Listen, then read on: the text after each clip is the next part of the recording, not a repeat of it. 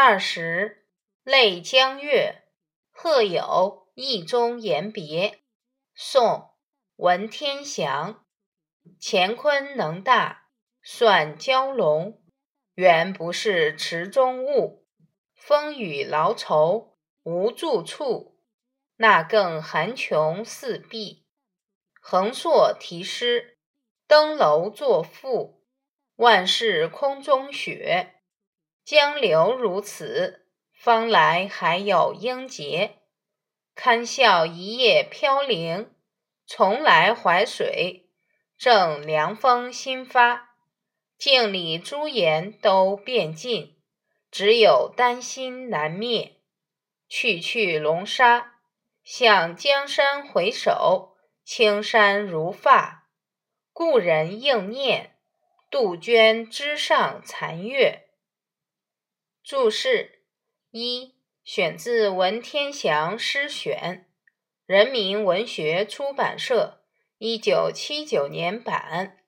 泪江月，词牌名，又名念奴娇。鹤，唱鹤，有人认为是和邓光剑。二，乾坤能大。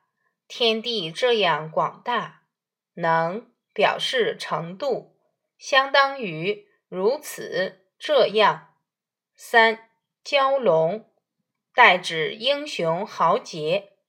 四原原来原本。五池中物，水中鱼虾之类，这里代指无远大抱负的人。六。劳愁、忧郁不平之情。七，横槊题诗，军旅征途中，在马上横着长矛吟诗，多形容文武俱备的豪迈潇洒风度。苏轼前《赤壁赋》中说：“曹操破荆州，下江陵时。”衰酒临江，横槊赋诗，故一世之雄也。槊，长矛。八，登楼作赋。汉末王粲避乱荆州时，写过一篇《登楼赋》，抒发自己对家乡故国的愁思。九，万事空中雪。一切变成了空中飞雪。十方来将来。十一朱颜年轻的容颜。十二丹心忠诚之心。十三去去龙沙，向北方荒漠之地愈走愈远。龙沙指边塞荒漠之地。十四，杜鹃，鸟鸣，又名子规。初夏时昼夜不停啼叫，相传为古蜀王杜宇之魂所化。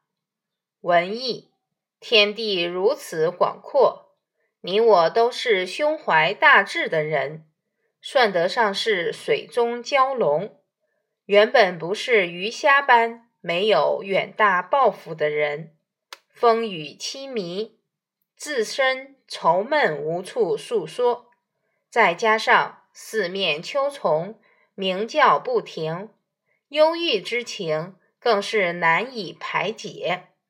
曹操横槊赋诗，王粲登楼作赋，一切已如空中飘雪般过去了。然而江水奔流不停。将来还会涌现杰出人物来完成未竟的事业，可笑我如同一片飘零的叶子，再次来到淮水的那一刻，正是凉风刚起之时，年轻的容颜已经变得衰老，只有一颗赤诚报国的丹心难以熄灭。我将北去塞外，回头遥望故国江山，青山隐隐，如发黝黑。希望老朋友以后怀念我的时候，就听听月下树枝上杜鹃的啼鸣，那是我魂化杜鹃，南归故国。你知道吗？长虹画壁。东周晋王时，有个大臣叫长虹，长虹忠心耿耿，尽心竭力辅佐周王。希望复兴周王朝，但却引起了其他诸侯国的不满。晋国正卿赵鞅离间了周敬王和长虹的君臣关系，使周敬王猜忌长虹与晋暗中有往来，将长虹杀死。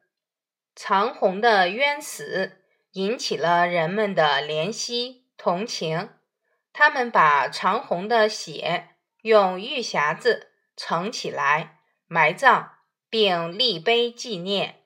三年后，人们掘土打开玉匣一看，血已化成了晶莹剔透的碧玉。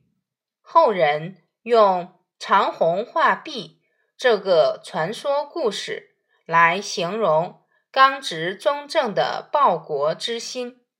碧血也就成了忠诚的别称。